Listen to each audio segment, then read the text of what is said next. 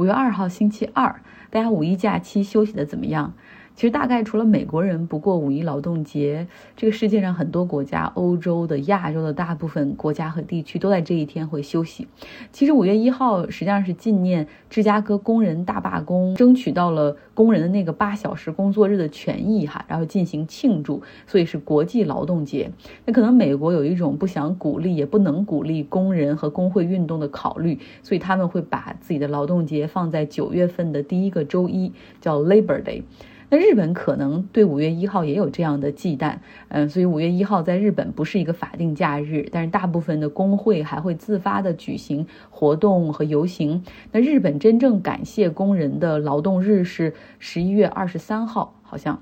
嗯，不过有朋友会说，等等，我知道日本是有五一黄金周的哈，对，没错，四月二十九号是他们的一个假期，纪念裕仁天皇，是纪念他的生日。然后五月三号是宪法日，五月四号是 Greener Day，就是好像绿色植物的这一天。其实好像当时也是因为裕仁天皇比较喜欢植物哈，然后也想在他的这个生日周里搞更多的庆祝，所以有这么一个节假日。五月五号又是儿童节，所以这一天也会放假。嗯，韩国实际上五月五号也是儿童节，嗯，不同于我们国家，好像儿童节只有孩子放假，父母放半天假。那在日本和韩国，五月五号这一天是全民皆可放假一天。那在日本这边，所以经常会有人把五月一号、五月二号请掉，或者是雇主做好人哈，五月一号、五月二号放假，让大家有一个黄金周可以休息。在欧洲这边，很多人的个人带薪假期是休不完的，所以会在五月一号这一周给自己放个假。当然，也是为了配合很多地方孩子的春假，北欧的春假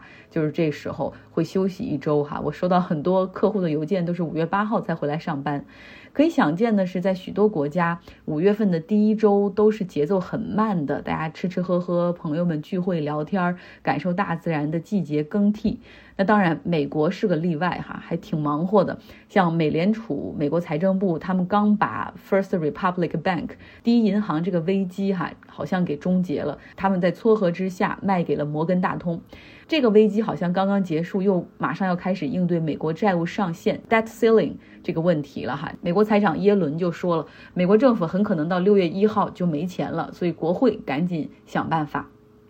那我们说说这个 First Republic Bank 第一银行的事儿吧。我之前不是说我为了更好的追踪新闻，就买了一股哈，当时好像是二十五还是二十八买入的，现在只有三块钱。这只股票的股价图就像心脏停止跳动之后的心电图一样，就是一根直线。呃，因为一季度财报中这个数字你是没有办法去掩饰的哈，从那中间就显而易见。虽然在很多大银行在帮他注入流动性，美联储也承诺给出更多保护的同时，依旧有很多的储户把自己的钱转走，总共是一千零二十亿美元，整个三个前三个月内转走这样的挤兑，实际上任何银行都没有办法继续支撑的，所以它的股价就哗啦啦啦。这几天之内跌了百分之五十，那终于在上周五的时候，美国 FDIC 存款保险公司强制接管了这家银行。那周末两天里面，他们迅速接洽买家，在周一凌晨早上一点的时候对外宣布，摩根大通把它买下，因为他们必须要赶在这个开盘之前哈，来把这个。Deal 给搞定，得的话，可能是不是这种危机或者多米诺骨牌会滚向更多的银行，所以这是时间点是很重要的哈。周末谁也没休息成，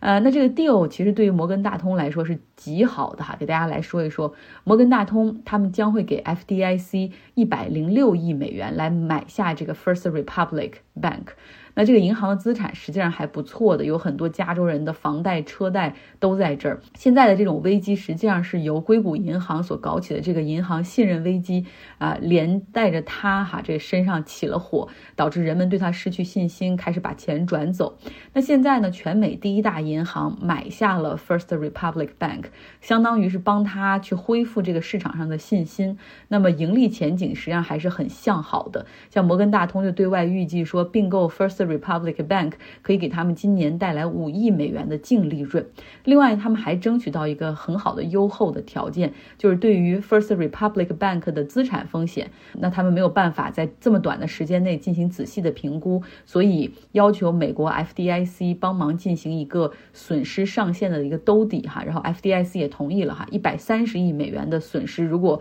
这个在这个范围之内，他们都是可以进行，相当于是政府来包赔的哈。所以你看银行家厉害嘛？啊，他们搞定了这个 deal，投入一百零六亿美元，然后认为净利润就可以带来五亿美元。另外，政府还会承担一百三十亿美元的一个风险敞口哈。所以比较棒，但是更厉害的就是你不会觉得摩根大通在这个生意中是占了很大的便宜，不会觉得他们是趁火打劫，那就是因为他们的 CEO Jimmy Dimon，他是这个银行业的 leadership 真正的领袖哈。像这一次的银行危机中，每一步联储包括财政部要怎么样进行救助活动，他们都会给 Jimmy Dimon 打电话，甚至财政部的副部长直接去到摩根大通跟 Jimmy Dimon 去开会哈。当然他也是。非常的出谋划策，帮忙出力，中间他协同十个美国最大的银行一起出钱给 First Republic 注资，哈，就是希望能够实现一个行业的自救。嗯，所以我觉得，如果说在美国现在很让人佩服的企业家，我会说是 Jimmy Dimon，因为他是很厉害、很高明、很有 vision，而且很有 leadership 的这样的一个一个企业家、银行家。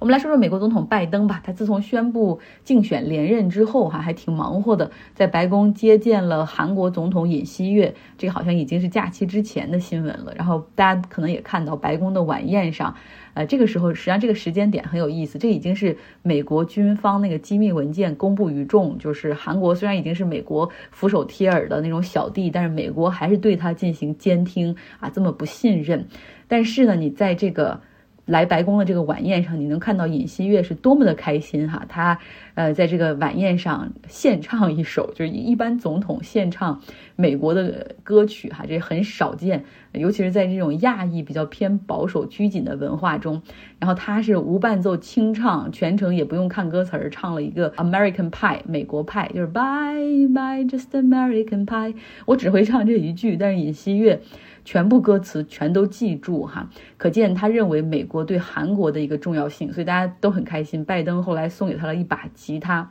那这两天呢，菲律宾的总统小马尔克斯开始了四天的访美，然后拜登也是在白宫对他进行了接见。我们说邦邦已经来了，可能 BB 也要来哈。BB 就是以色列的总理内塔尼亚胡，这个美国政府的老朋友。他虽然得不到拜登的邀请，嗯，因为拜登和民主党现在这些都不太喜欢他。他最近在以色列国内搞一系列的改革，我们之前也讲过，试图削弱最高法院的权力啊，让以色列国内爆发了那么大规模、长期的这种抗议。呃，另外他内阁中一些极右翼的那些奇奇怪怪的政党领袖，反阿拉伯人、反巴勒斯坦、反同性恋婚姻啊，等等等等，这让。拜登是比较疏远内塔尼亚胡的，但是现在呢，美国众议院的议长 Kevin McCarthy 他访问以色列议会的时候，哈，就跟内塔尼亚胡说啊，没关系，拜登不邀请你来，没事儿，我邀请你来美国的国会做客，一样的哈。